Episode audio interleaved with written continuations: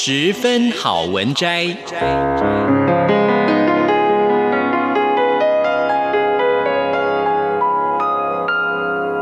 十分钟的心灵补给站。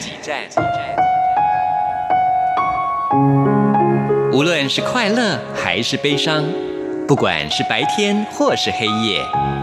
阅读一篇好文章，也许只要短短十分钟，却能在你的心头低回，往复不已。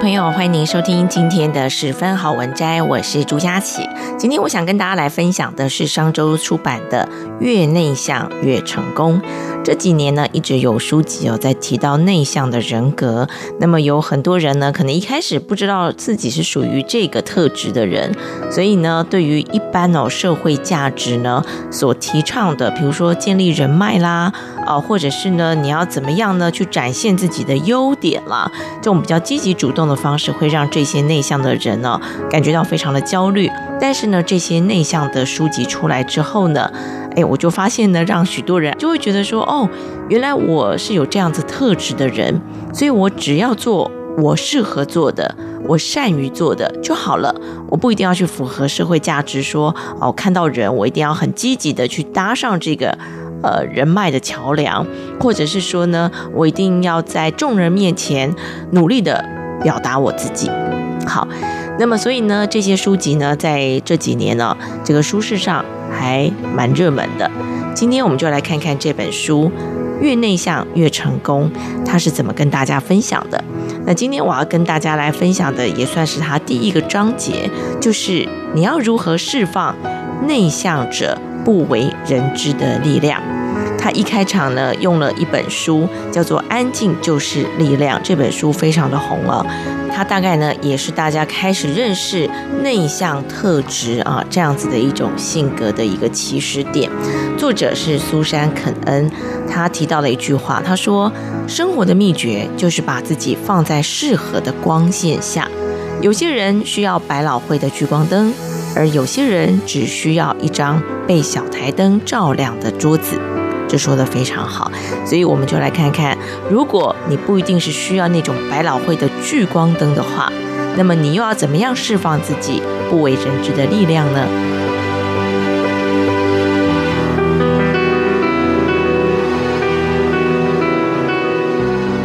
认为人脉需要去开启，和每一个人握手，捕捉到每一个灵魂，这是我们认为外向人很擅长的事。而内向人则不尽然，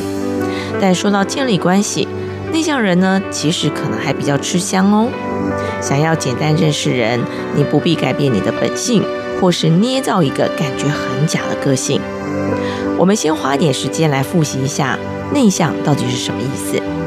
在一九二零年代，瑞士的心理学家卡尔·荣格发展出他的人格类型理论。提出呢，每一个人似乎是透过外倾世界或内倾世界而得到更多能量。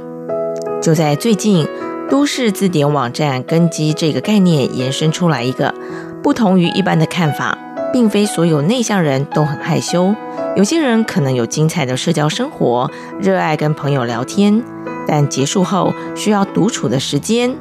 能够来做充电。充电，哎，这个词呢就是重点。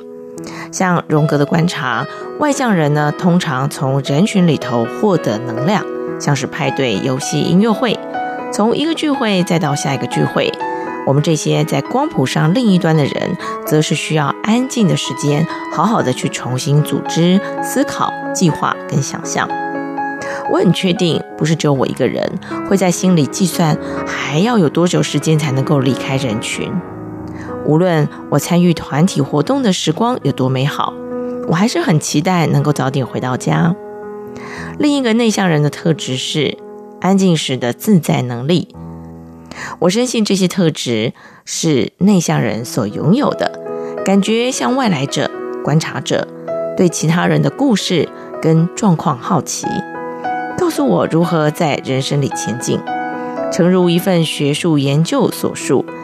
在团体里的沉默内向人，参与度其实可能很高哦，因为他们会吸收别人所说的话，仔细思考，并且等待发言的机会。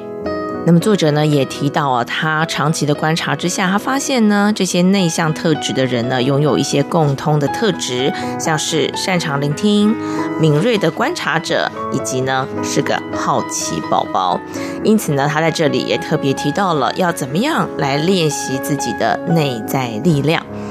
以下有三个练习可以作为暖身，使用你的能力去增长人脉。第一就是先问问题。下次和一个你不太熟或完全不熟的人，例如像同事啊、朋友的朋友啊，或者是一起参加会议的人，跟这些人喝咖啡的时候，先让他们说说自己的故事。这也是用在电话里头的交谈。你的开场白可以很简单，像是说：“我等等要会谈我自己的事哦，但是呢，我想先听你说在某公司的工作如何，或者是你在某个领域所获得的成绩、专业或成就。”或者你可以这样开场，哎，我在想刚刚那场会议哦，那个座谈你还记得哪些内容呢？尤其如果你想要在对方的公司或产业里找工作，接下来你也可以问问题说，你当初是怎么进到某个公司的，或者是你做这份工作有多久了？好，这是用提问的方式。第二，你可以运用你的好奇心，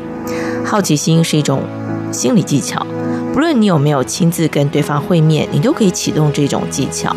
当你跟一个你有兴趣工作的公司或领域的人有一场非正式的会面，啊，包括了像是现在最流行的视讯，你呢要先做好功课，以便直接切入你的主题，来好好的利用双方的时间。举例来说，一开始寒暄之后，就可以针对你所追踪的内容来调整你的趣味开场白。例如说，哎，我想知道的是，你怎么把猫弄出烟囱的？好，例如这你可能在他的 IG 上面看到的贴文，这也表示呢，你有注意对方动向的一种破冰技巧。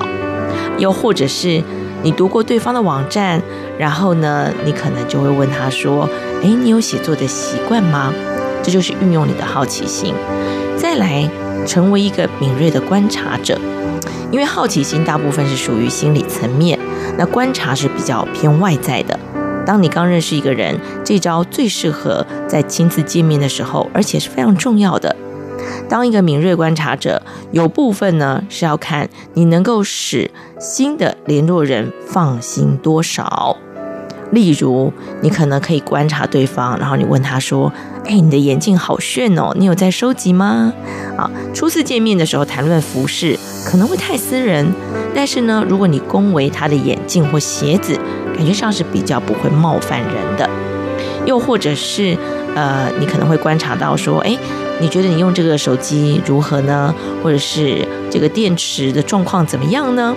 这些都是比较小的问题，而且呢，你也可以在观察的时候去感觉到他们是不是不自在，而且坐立不安，还是他们看起来是放松舒服的。